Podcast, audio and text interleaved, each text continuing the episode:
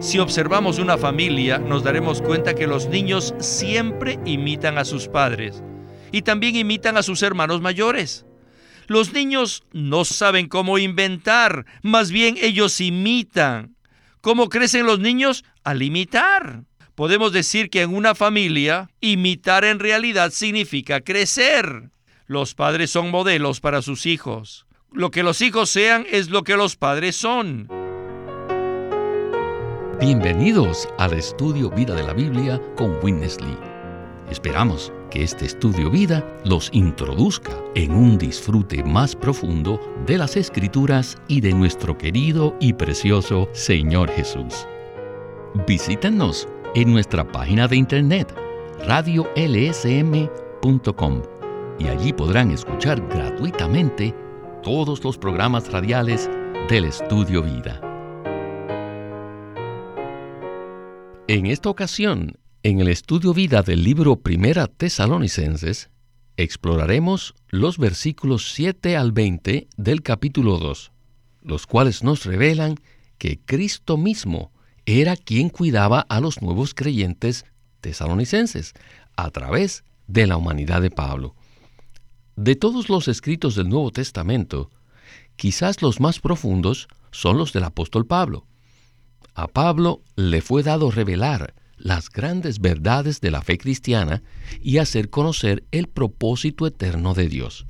No obstante, es sorprendente ver la sencillez de las cartas que él escribió a los nuevos creyentes de la iglesia en Tesalónica. Pablo llegó a ser como una nodriza que cuidaba con ternura a sus propios hijos y como un padre que los exhortaba, alimentando a los nuevos creyentes para que pudieran crecer. La intención de Pablo no era impartirles mucho conocimiento ni enseñarles muchas cosas. Pablo resaltó la conducta de los apóstoles, su vivir y su conducta, porque su deseo era nutrir a los creyentes y brindarles un cuidado tierno que fomentara el crecimiento en ellos. Este será nuestro enfoque en el mensaje de hoy. El mismo se titula El fomento del crecimiento trae recompensa.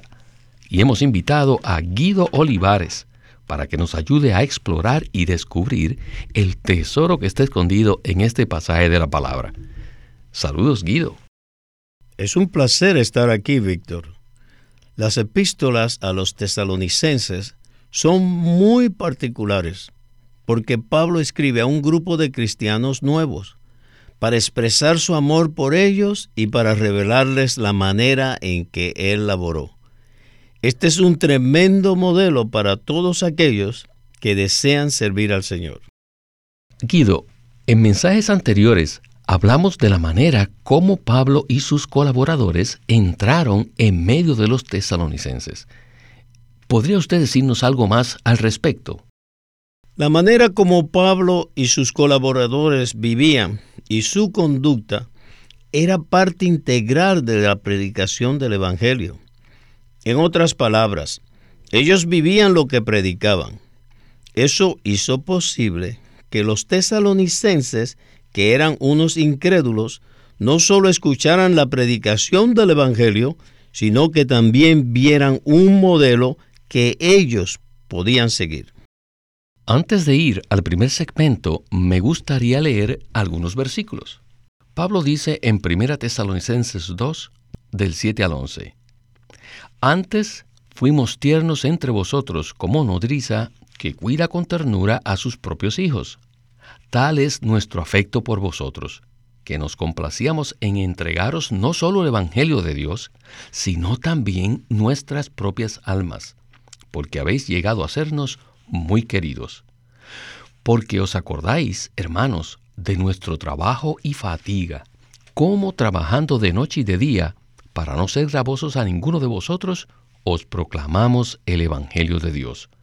Vosotros sois testigos, y Dios también, de cuán santa, justa e irreprensiblemente nos comportamos con vosotros los creyentes, así como también sabéis que hemos sido para cada uno de vosotros como un padre para sus hijos, exhortándoos y consolándoos y dando testimonio. Bien, Este es un pasaje maravilloso donde vemos a Pablo como una nodriza que cuida con ternura y como un padre que exhorta y consuela a sus hijos. Bien, creo que entonces estamos listos para escuchar a Witness Lee y el estudio vida de Primera Tesalonicenses. Adelante. Al leer el capítulo 2, nos da la impresión de que Pablo estaba fomentando el crecimiento de los jóvenes creyentes. Él estaba haciendo una obra de nutrir y cuidar con ternura. Según lo que Pablo escribe, él estaba desempeñándose y actuando absolutamente como una madre y como un padre. Por un lado, él era como una madre que cuidaba con ternura, y por el otro, era como un padre que exhortaba. Su objetivo principal no era enseñar, sino cultivar a los nuevos creyentes para fomentar su crecimiento. Él quería que ellos crecieran. Así que quiero insistir y recalcar mucho este punto. La obra cristiana no consiste en enseñar, sino que Pablo dice en 1 Corintios 3:6 que él plantaba, Apolo regaba, pero el crecimiento lo da Dios. ¿Se dan cuenta? Este es el concepto de Pablo respecto a la obra cristiana. La obra cristiana es una obra de vida, no es una obra como la que se realiza en una escuela, sino más bien como la que se realiza en un huerto o en un jardín. Por tanto, no es una obra en la que se educa o se enseña a otros. Sin embargo, la obra cristiana que se realiza actualmente se centra al menos un 70% en la educación y un 30% en la edificación, pero esa edificación no se relaciona directamente con la vida, sino más bien tiene que ver con la ética, con la moralidad o el mejoramiento de carácter. Pero el concepto que Pablo tenía era absolutamente diferente. Él consideraba a los creyentes como miembros de una gran familia. Y en una familia el enfoque no es tanto enseñarles a los hijos, sino criarlos. Es decir, hay que nutrirlos y darles un cuidado tierno para fomentar su crecimiento. A medida que los niños crecen en vida, espontáneamente reciben educación y adquieren cierto conocimiento que siempre corresponde a su etapa de crecimiento. Esa es la razón por la cual Pablo escribió el capítulo 2 de esta manera el apóstol no impartió muchas enseñanzas, sino que más bien mostró un modelo de vida. Y este modelo era él mismo. Guido, qué modelo tan maravilloso nos presenta Pablo en esta epístola. Por lo tanto, ¿qué tal si usted nos habla un poco más acerca de la naturaleza o la característica de la obra cristiana según lo presenta Primera Tesalonicenses. Según lo presenta este libro, la obra cristiana debería ser una obra de vida y no primordialmente una obra de educación. Por ejemplo, cuando predicamos el Evangelio a un incrédulo, debemos darnos cuenta que esa persona no tiene la vida eterna. Por ese motivo, nuestra meta al predicar el Evangelio debe ser impartir la vida divina dentro de esta persona, a fin de que pueda tener un nuevo nacimiento y llegue a ser un hijo de Dios. Nuestra meta es que dicha persona pueda nacer de Dios y que además de su vida humana, él llegue a poseer la vida divina y eterna. En esto consiste la obra de vida al predicar el Evangelio. Entonces, ¿Qué debemos hacer después de predicar el Evangelio? Debemos continuar haciendo la obra de vida, ya que el resultado de la predicación es un bebé recién nacido. Este bebé necesita que lo cuidemos con ternura, que lo amemos, que lo alimentemos y lo nutramos para que pueda crecer. Esto es precisamente lo que se desprende de los escritos de Pablo en el capítulo 2 de esta epístola.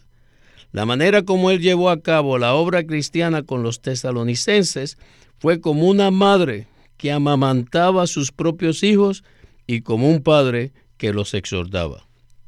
Nuestros hijos no aprenden tanto por la educación que les impartimos, sino al observar nuestro comportamiento y conducta. Por esa razón, Pablo fue muy cuidadoso en presentar un modelo apropiado a los nuevos creyentes tesalonicenses. Sería absurdo si empezáramos la labor de criar a nuestros hijos con un libro y un tablero, dándoles instrucciones. Lo que necesitamos es cuidarlos con ternura y nutrirlos para que puedan crecer de manera normal. La educación va paralela al crecimiento en vida.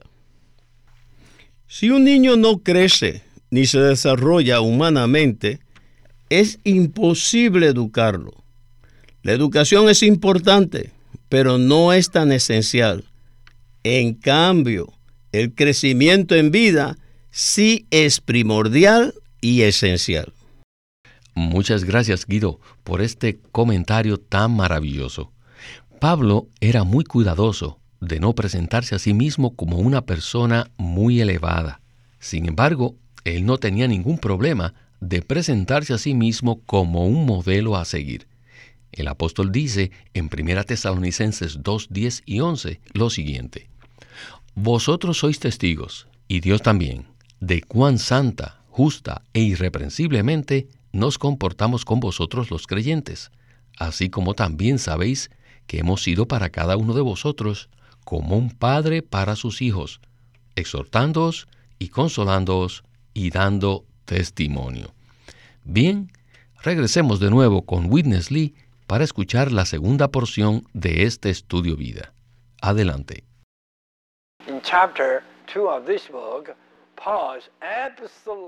En el capítulo 2 de este libro, Pablo habla solamente de sí mismo.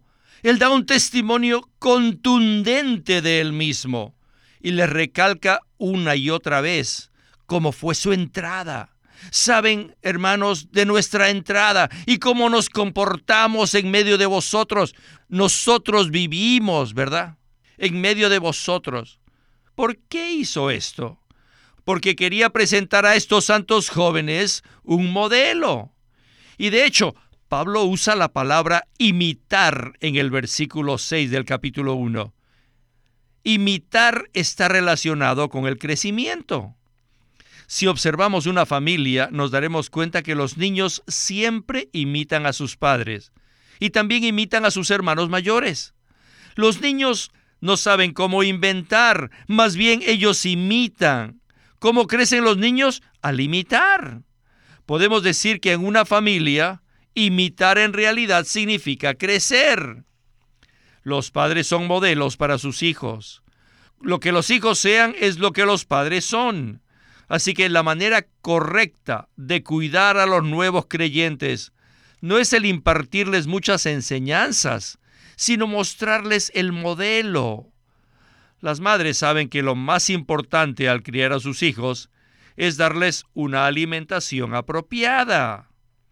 Al alimentar a los nuevos creyentes, debemos presentarles modelos de la Biblia o de la historia de la iglesia y cuando leemos las biografías de los santos, los que vivieron en épocas pasadas, eso nos nutre y fomenta nuestro crecimiento.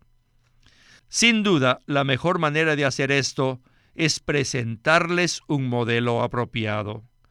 Deben hablarles acerca de Noé o de acerca de Elías. Solo un modelo apropiado alimenta a los nuevos creyentes. ¿Y qué tal si ustedes son el modelo? Saben que el carácter es el que alimenta a la gente. Ahora podemos comprender por qué Pablo no habló de sí mismo a los tesalonicenses. Él estaba alimentando a sus hijos espirituales al mostrarles la manera en que él vivía a Cristo. En otras palabras, Pablo vivía a Cristo y usaba el ejemplo de su propia vida para alimentar a sus hijos espirituales. Él les mostraba su manera de vivir. Esa es la razón por la cual Pablo hace hincapié acerca de la venida que tuvo con ellos, su entrada a ellos, la manera como predicó la palabra de Dios, su conducta, su manera de comportarse con los tesalonicenses. Nosotros debemos ser los modelos actuales. Pues bien, Guido, a medida que escuchaba a Winnesley, me puse a pensar que en cierta medida hemos abandonado las biografías de los santos que vivieron en épocas pasadas. Yo recuerdo que cuando era un creyente nuevo, me contaron una gran cantidad de historias y biografías respecto a muchos hombres de la fe. Eso me fortaleció mucho cuando era joven. La mejor manera de pastorear a los nuevos creyentes es presentarles un modelo apropiado para que ellos puedan seguir. Entonces, ¿Qué tal si usted continúa ampliándonos este concepto? Es muy importante que nos preguntemos qué pretendía Pablo al recordarles a los tesalonicenses cómo se había conducido él cuando estaba en medio de ellos. Pablo no estaba alardeando ni tampoco estaba tratando de exaltarse a sí mismo delante de ellos. Lo que Pablo pretendía era alimentarlos con su propia manera de vivir que consistía en vivir a Cristo. Si nosotros vivimos a Cristo en nuestro diario vivir, podremos alimentar a las personas y fomentar su crecimiento. Sin embargo, si impartimos demasiadas enseñanzas a los creyentes nuevos, les haremos daño. Debemos presentarles un modelo así como lo hicieron Pablo y sus colaboradores. Si sentimos que nuestra experiencia es deficiente, debemos hablarles de algunos personajes de la Biblia, tales como Enoch, Noé, Abraham y David en el Antiguo Testamento. Tal vez también podamos hablarles de Pedro, Juan, Pablo y Timoteo en el Nuevo Testamento. De esta manera, estaremos alimentando a los nuevos creyentes y ellos podrán crecer. Esto es fenomenal. Nosotros siempre pensamos que tenemos que enseñar y enseñar y enseñar, Pensamos que entre más cosas aprendan las personas, más estarán progresando. Pero en realidad lo que necesitamos es alimentarla con los modelos que nos presenta la Biblia y con nosotros mismos como un modelo actual. En realidad este concepto es sorprendente. Nuestro vivir puede llegar a ser la fuente de alimentación de los nuevos creyentes. A pesar de que hemos dicho que las cartas a los tesalonicenses son muy sencillas, también tenemos que decir que este concepto es muy profundo. El verdadero alimento espiritual es Cristo mismo. Por tanto, nuestro vivir debe ser Cristo para que podamos nutrir a otros. Es posible que existan personas que son muy buenas y que se esfuerzan por comportarse muy bien de manera natural ese tipo de conducta solo alimenta a nuestro viejo hombre. La verdadera alimentación para los nuevos creyentes proviene de una conducta y un comportamiento en Cristo. Cuando ellos ven ese modelo, lo imitan y empiezan a practicar vivir de la misma manera. Al hacerlo, ellos experimentan a Cristo y espontáneamente crecerán. Gracias una vez más, Guido, por esa respuesta tan completa y clara. Bueno, necesitamos avanzar al último segmento del mensaje. Pablo dice en Primera de Tesalonicenses 2, del 17 al 20, de la siguiente manera. Pero nosotros, hermanos, privados de vosotros por un poco de tiempo, de vista pero no de corazón, tanto más procuramos con mucho deseo ver vuestro rostro por lo cual quisimos ir a vosotros. Yo, Pablo, ciertamente una y otra vez. Pero Satanás nos estorbó, porque ¿cuál es nuestra esperanza o gozo o corona de que nos gloriemos delante de nuestro Señor Jesús en su venida? No lo sois vosotros, vosotros sois nuestra gloria y gozo. Aquí escuchamos que Pablo podía jactarse de muchas cosas, sin embargo, su jactancia eran los nuevos creyentes tesalonicenses. Escuchemos pues a Winnesley y la conclusión de este mensaje tan dulce y conmovedor. Adelante. En el versículo 18, Pablo dice, por lo cual quisimos ir a vosotros. Yo, Pablo, ciertamente una y otra vez, pero Satanás nos estorbó. Los apóstoles estaban ansiosos de ver nuevamente a los creyentes tesalonicenses, pero Satanás les estorbó. Luego prosigue diciendo los versículos 19 y 20, porque ¿cuál es nuestra esperanza o gozo o corona de que nos gloriamos delante de nuestro Señor Jesús en su venida? ¿No lo sois vosotros? Hermanos, estamos aquí únicamente por vosotros. Si os perdemos, perdemos todo. Vuestra esperanza es el regreso del Señor, pero nuestra esperanza sois vosotros. Si el Señor regresara y vosotros no estuvierais, no tendríamos ni gozo ni esperanza. Ustedes son necesarios, ustedes son nuestra esperanza, nuestro gozo, nuestra corona y nuestra gloria delante del Señor Jesús en su venida. Sin ustedes, hermanos, aún la venida del Señor no significaría mucho para nosotros. Oh, Pablo se mostró muy emotivo, muy exagerado al cuidar de sus hijos. Él era como un buen padre que exhortaba a sus hijos él parecía decirles, hijitos, estamos aquí únicamente por causa de vosotros. Sin vosotros nuestra existencia no tendría sentido. De no ser por vosotros, niños, ni siquiera querríamos vivir. Este tipo de hablar conmueve el corazón de los hijos. Si sus padres les escribieran a ustedes de esta manera, hijos míos, sin ustedes mi vida no tiene sentido, si comparten sus padres esto con ustedes, estoy seguro de que derramarían lágrimas. ¿Qué es esto? Sencillamente estas palabras cuidan tiernamente a los hijos y los ayudan a crecer. Pablo era el mejor padre y sabía cómo conmover el corazón de sus hijos. La mejor manera de fomentar el crecimiento de sus hijos es conmover profundamente su corazón. Si ustedes logran conmover sus corazones, aún con lágrimas, ustedes tendrían éxito con sus hijos. Guido, qué maravilloso segmento. Creo que este modelo aniquila todos nuestros conceptos acerca del verdadero significado de fomentar el crecimiento en vida, ¿verdad? Por supuesto que sí. Pablo consideraba a los nuevos creyentes en Tesalónica como su gozo y su corona delante del Señor Jesús. Pablo no deseaba estar solo delante del Señor, sino con todos sus hijos espirituales cuando el Señor regresara por segunda vez. En verdad, estas palabras son muy conmovedoras. Si mis padres me escribieran de esa manera, me sentiría profundamente conmovido. Si me dijeran que la vida de ellos no tiene sentido sin mí, y que yo soy la única razón por la cual viven, sinceramente me conmoverían hasta las lágrimas. Esta es la clase de cuidado que necesitamos dar a otros, pero antes necesitamos estar llenos de Cristo.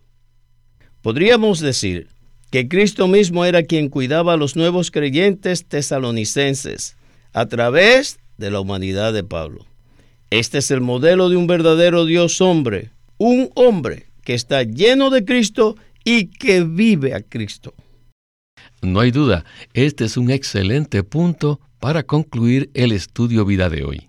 Todo lo que hizo Pablo por sus hijos espirituales es la expresión del corazón de Cristo, cuidándolos con ternura y presentándoles un modelo apropiado a fin de fomentar su crecimiento espiritual. Guido, muchísimas gracias por acompañarnos y por su valiosa colaboración en el estudio vida de la Biblia con Winnesley. Ha sido un placer estar nuevamente en el programa.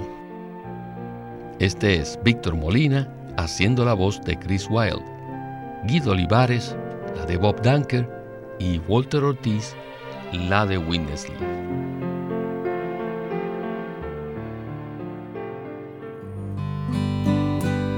LSM tiene el agrado de presentar el libro La vida de asamblea por Watchman Nee. En 1933, Watchman Nee dio una serie de mensajes donde presentó lo que la iglesia debe ser al tener la vida de Dios, al tener la autoridad apropiada, al ejercitarse para tener una comunión apropiada y tener las reuniones apropiadas dentro de los límites que Dios ha ordenado. La vida de asamblea por Watchman Nee, un libro maravilloso acerca de la iglesia. Watchman Nee llegó a ser cristiano en la China continental en 1920, a los 17 años de edad, y ese mismo año comenzó a producir sus primeros escritos. En casi 30 años de ministerio se demostró claramente que él era un don especial que el Señor dio a su cuerpo con el fin de adelantar su obra en esta era. En 1952 fue encarcelado por su fe en Cristo y permaneció en la prisión hasta su muerte en 1972. Sus palabras, sus escritos, continúan siendo una rica fuente de revelación y provisión espiritual para el pueblo cristiano de todo el mundo. Queremos animarlos a que visiten nuestra página de internet libroslsm.com. Allí encontrarán los libros impresos del Ministerio de Watchman Nee y Witness Lee, la Santa Biblia versión recobro con sus notas explicativas y también encontrarán folletos, himnos y libros en formato electrónico. Por favor, visiten nuestra página de internet libroslsm.com. Una vez más, libroslsm.com. Queremos presentarles la versión recobro del Nuevo Testamento.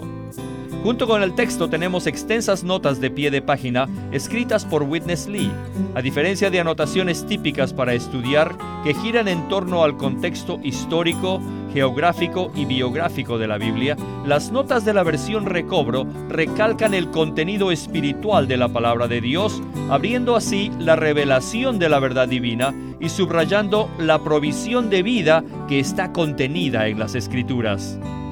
Al comienzo de cada libro se halla un bosquejo que presenta una síntesis completa del libro. Dichos bosquejos destacan el significado espiritual de los libros del Nuevo Testamento y nos dan una visión nueva, fresca y viva de cada uno de ellos. Ojalá que todos ustedes puedan tener acceso a conseguirse una versión recobro del Nuevo Testamento. Puede conseguirlas en su librería cristiana más cercana o llamando o escribiendo a Living Stream Ministry. Llámenos a nuestro teléfono gratuito 1-800-810-1149. 1-800-810-1149. Además, si desean, pueden comunicarse con nosotros enviándonos un correo electrónico a estudiovida.lsm.org.